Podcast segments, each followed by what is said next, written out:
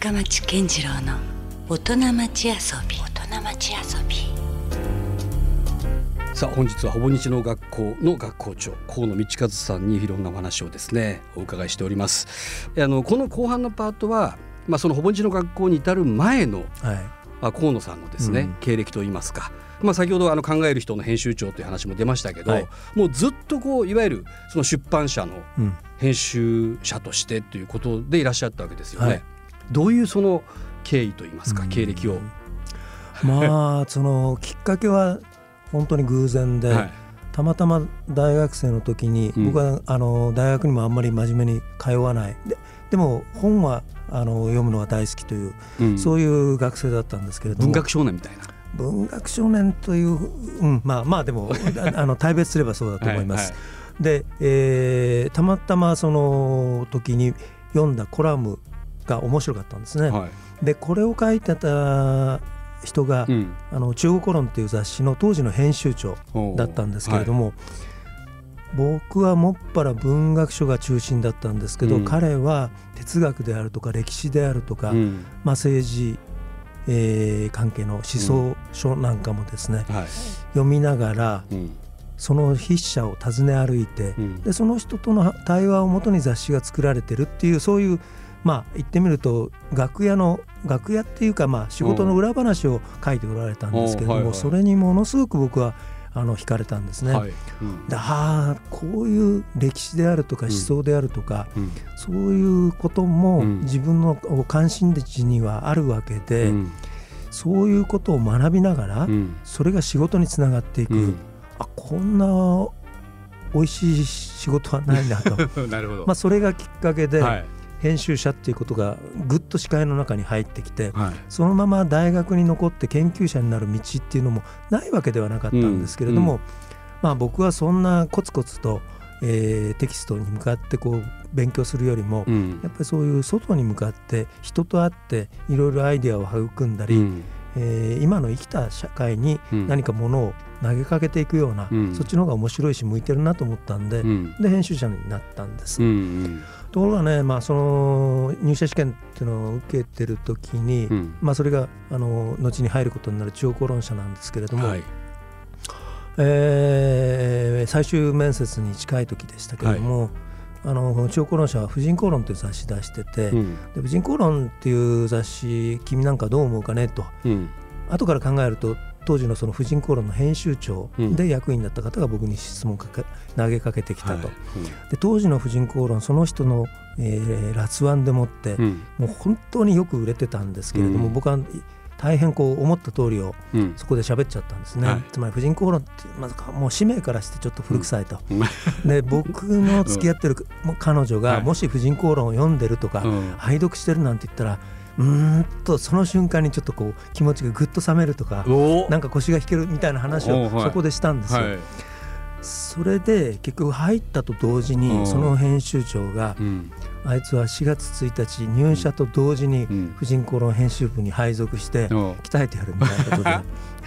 なかなかそれ面白いきっかけですね。ななかなかでも普通その就職の面接の時に、うん、その会社の本をちょっとディスるじゃないですけど、うん、なかなか言えないことですけどね普通はね。で、ね、まあその編集長に、うん、まあスパルタ教育じゃないですけれども お前が考えてるような、まあ、うん。日本の現実と実際のこうリアルなものとどういう違いがあるかここでよく目を開けて学べみたいなことでその婦人公論の本当にいろんなことを勉強させてもらうんですね。いやでもその編集長素晴らしいですよね。だってそんな河野さんもあえて自分の懐に引きつけてね、あえてこう鍛えようとされてるっていうのはね、うん、でかなり彼には無茶ぶりされました、はい、えー、そんなのできないよっていう仕事もこうあの、うん。うん、僕に降ってくるとか、うん、だからすごいありがたかったのと、はい、もうすごいお酒好きの人で、うん、昼はほとんど使い物にならないんですけれども、うん、夜になるとちょっとこう飲むと、うん、もう神様のようなこうアイディアが出てくるんですよね。で翌日ほとんど覚えてない。だから僕はそこで聞いて刺激を受けて、えー、と彼がやりたいと思ってでも実は忘れてしまって人に伝えられないやつをこう、はいえー、僕がこうやっていくとか。形にしていく、うん、だからねあの本当に短期集中学習させてもらったっていうことで、ますますこうあの編集の仕事が好きになった。いいですねその師弟関係素晴らしいです、ね、入った時のそのさっき言ったね、思想とか哲学とか、あの歴史とか、そっちとは関係なくて、世の中の女性がどういう問題に直面してるか、嫁姑の問題でこんなに苦しんでるとか、夫のこうとの関係で悩んでる子育てこうだとか、えー、とセックスを含めて体のことでこんな悩みを持ってるとか、予想もしなかったところで僕は目を開かれていくと、それもまた良かったかなと、いきなり最初から当初考えてたような中央公論でそういう思想をやるとか、政治を考えるとか、そっち入ってたらとんでもなくクソなクソ生意気で、頭でっかちの編集者になったかもしれないんだけど、全く違うとこから入って、で読者の手記を応募してそれで読んで、本当に日本のこう地方の主婦で、もう金釘流の字で原稿用紙に当時もう肉質で書いてくる人が、手書きでもね。あの姑との関係にこうやって悩んでるとか、そういうことを書いておってくれるのを読み読んでもう本音ですよね、つまり。それを僕が、あの記事の形に書き直していくとか、そういうことをやったおかげで、うんやっぱりものの見方が複眼的になったと思うし、人の心に訴えかけるこうということの魅力とか、そこで学べたかなと。だから編集をこう考える上で男目線でも女目線でも両方で何かやれるっていうことをその時期に学べたことが本当にラッキーだったなと。なるほど、うん、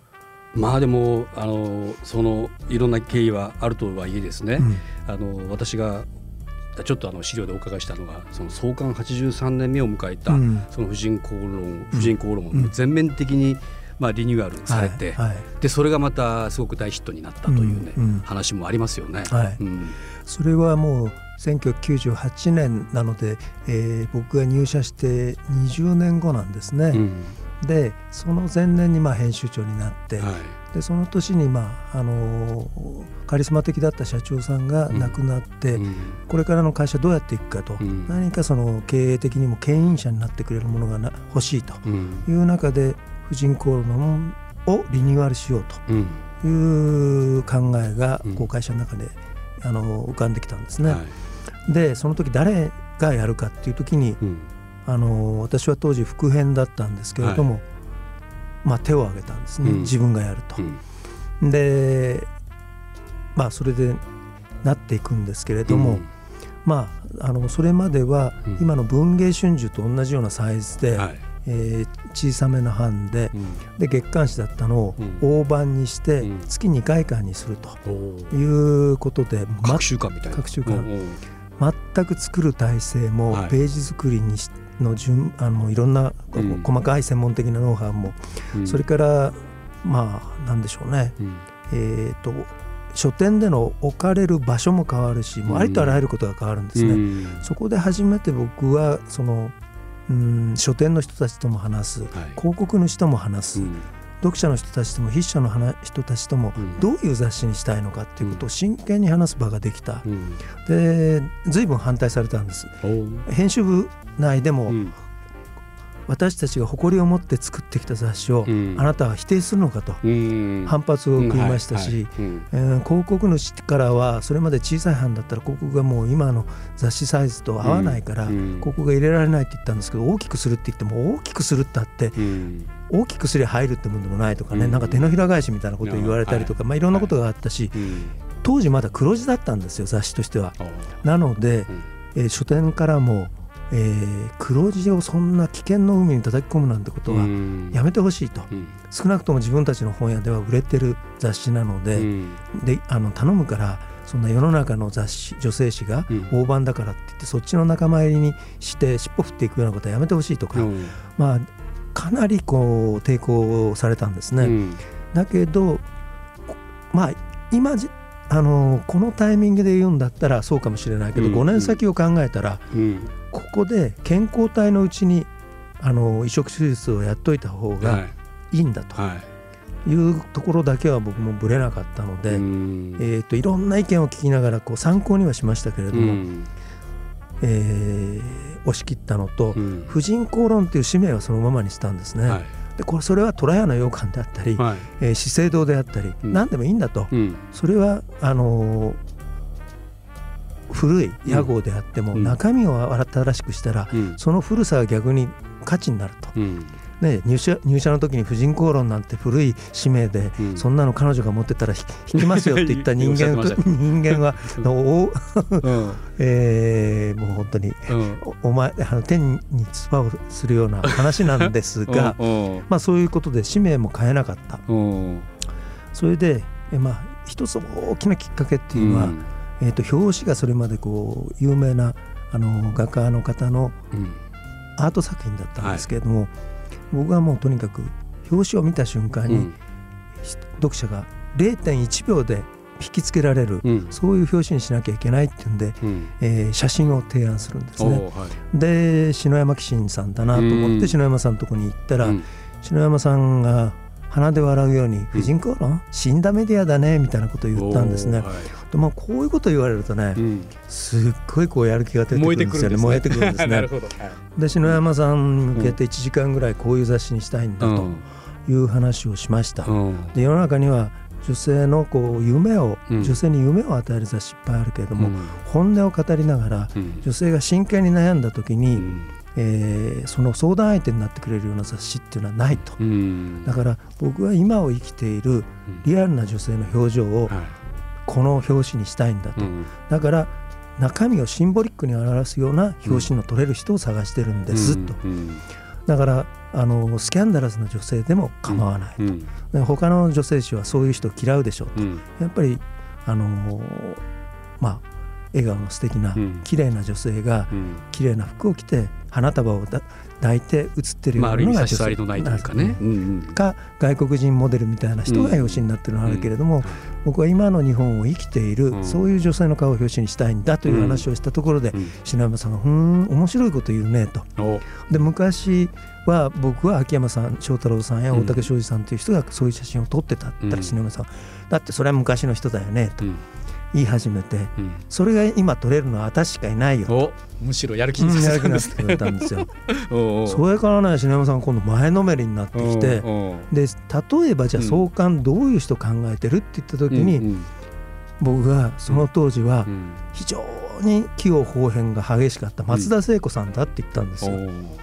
で彼女は嫌われもしてた、うん、でもこれだけ嫌われて聖子なんだかんだって言われるのはみんな気になってるんだと、でそういう人をこう取りたいと言ったら篠山さんが「面白いね」って「決まりだよ」ってそれで聖子さんにして秘話を言うと篠山さんがその場で電話してくれた。あ松田聖子さんに、うん、面白い話があるんだよ。でもあとはもう事務的なことをやって聖子さんということになったんですが、はい、まあ、そこから簡単じゃないんですけれどもでもこれは僕にとってはすごい乗りブレイクスルーなんですね。いろんな意味で。あの反対を乗り越えた、それから自分の発想をこうやっぱり言語化しながら、人とこう形にしていく、これをやってなかったら多分編集者としては、えーうん。どこで脱皮できたかなっていう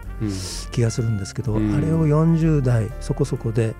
体験した、うん、うん、中央公論っていう雑誌を長くやって婦人公論中央公論を長くやって婦人公論に戻って復縁をやって、うん、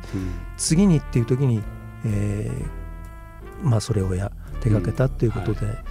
今につながっているしそのリニューアルをした時の婦人公論に、当時コピーライターとして、はい、えー一世を風靡したけれども、うん、コピーライターを表向きちょっと引退して釣りをして、うん、何をあ今あの人考えてるんだろうと思われてた糸井重里さんところ僕はその時訪ねていくんですよ。なるほど。それがまだ出会いのきっかけですそれで何を今糸井さん考えてるんですかって言って、で婦人公論で大人の雑談みたいな、そういう企画をやってほしいんだと。でホストやりませんかと。でなるべくバカバカしいテーマで、うん、しかしそれを真剣に考えてる人と、うん、糸井さんとそれから、あのまあ野じ馬代表みたいな3人の定談をやりませんかということで、提案したら糸井さんがやろうって言ってやってくださって、それが実は、えー、ほぼ日刊糸井新聞の初期のコンテンツになってるんですよね。あそうなんですか、うん、で雑誌からそのまんま欲しいって言われて、うん、普通ね当時のこう雑誌の編集部とか、出版社ってこうむしろ嫌うでしょ。嫌うんですそのウェブ系のいろんなコンテンツに関して、僕は分かんなあの分かんなかったんだけど、これ全部出しちゃえよと、面白いからやってみようよともういけいけって言ってそして載せてったんですよ。だから結局お互いウィンウィンなんですけど。本当ですね、うん、でそれがね糸井さんとの付き合いの始まり。だから 20, 20年。まあそれもめちゃくちゃ面白いですね、あのー、大きいですね糸井さんとの出会いも作ってくれたっていうことでなるほど、うん、わあでもやっぱその河野さんの話を聞いてるといろいろ面白いですねあのでもやっぱその変革にはやっぱ勇気と責任もねいりますから、うん、なかなかそれはまあちょっとブルッと震える場面もあったとは思うんですけどね。ありましたね。本当にありました。いやでもなんかいろんなところが全部つながっていくんですね。なんですよ。だからあのー、僕は本当に人との縁っていうのがこの世の中で非常に大きな意味を持つと思ってるので、うん、あのー、まあ利害で動くとか、はい、いろんなことありますけど、うん、やっぱり人と人との相性とか、うん、出会いのこうタイミングとか、そういうものに僕自身恵まれてたなと思うと同時にある意味引き寄せてる部分もありますけどね、うんうん、かもしれないんですね、うんうん、なんかあの人よく言われます。僕と一緒に歩いてたら、うん、誰かと必ず会いますねとか、うん、本当に確かにそうなんですけどね、思いがけないところで思いがけない人とばったりっていうことがあって、まあ、そういう意味ではなんかあのついてるのかもしれないんですけど、でもできるだけだからそういう機会、大事にしたいなということを常日頃思ってますね。いやだからそのメディアっていうのはある種こう媒体、媒介者でもあるというところで言うとね、うん、まあ、ある意味やっぱ紡ぐ人だったらするんでしょうね河野さんご自身がね。うん、うん。まあ、先ほどのそのあの今までのこうその経緯のエピソードを聞いてても結局何かあの僕の中ですごい腑に落ちるというかですね、うん、すごい例えば「婦人公論」というものすごく歴史もあるもの、まあ、言ってみれば古典ですよね、うんうん、これがまた今アップデートされて、うん、蘇らせた張本人でもいらっしゃるわけだし、うんうん、なんかその辺がねなんかすごく、また糸井さんとの出会いも含めてね、全部こう符合してくるというか、面白い話ですよね。そうですね、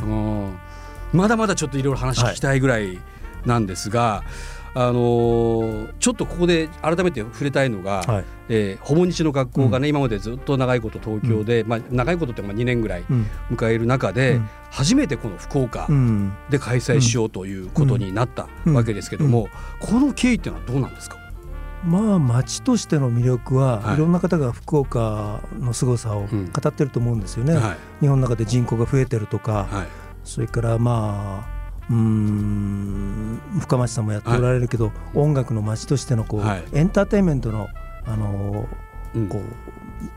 なんだろうなメッカみたいなところがありますよね、うん、音楽もそうだし映像もそうだろうし、はい、から食文化も楽しいし、うん、からイノベーティブで、はい、それから住み心地がいい、うん、リバブルだっていうようなこととかね、いいことをこういろんな形で聞くので、あの街としての魅力がすごくあるし、と同時に、多分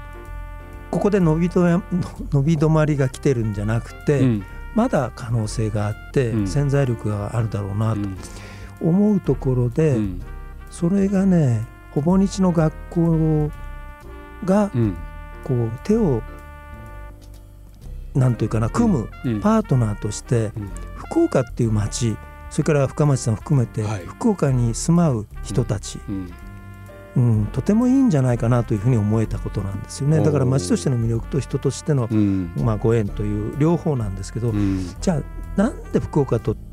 こうにその学びの場がいいかなと思ったのはうん。とね、えー、と一つはやっぱりこうこれだけ楽しい夜の世界が広がって飲みに行くところには不足はない。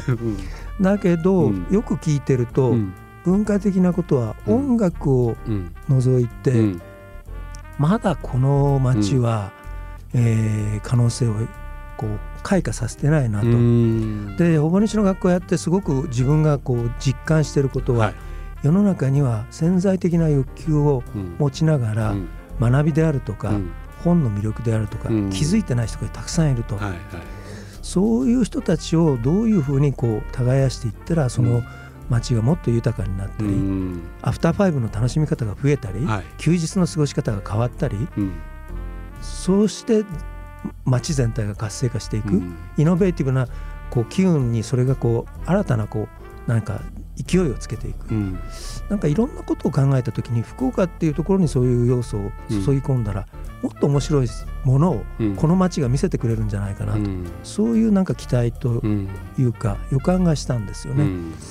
で特にね女性の人たち意外とこれ知られてない数字なんですけど、はい、福岡から出ていく、まあ、人たち多いんですけど、男性と女性の比率をこう調べると2018年だと男が1000人だとしたら女性2000人なんですよ。あそうですか、うん、私もそれ知らない東京に入っていく人たち。これね京都とか神戸ってもうその差がないんですよほとんど、男も女も一緒。うん、ということはやっぱりまだなんというかな九州男児じゃないけど、ここは女性がなんかまだしっくりと自分,、自分の町として抱きしめられないなんかあるのかもしれない。だけど深町さんが戻ってこられたように、この町がちょっと違うか要素を持ち始めたら、うん、女性があここに私の居場所があると思える要素がこう増えるんじゃないかなと。なるほど。それはひょっとしたら学びなのかもしれないし、うん、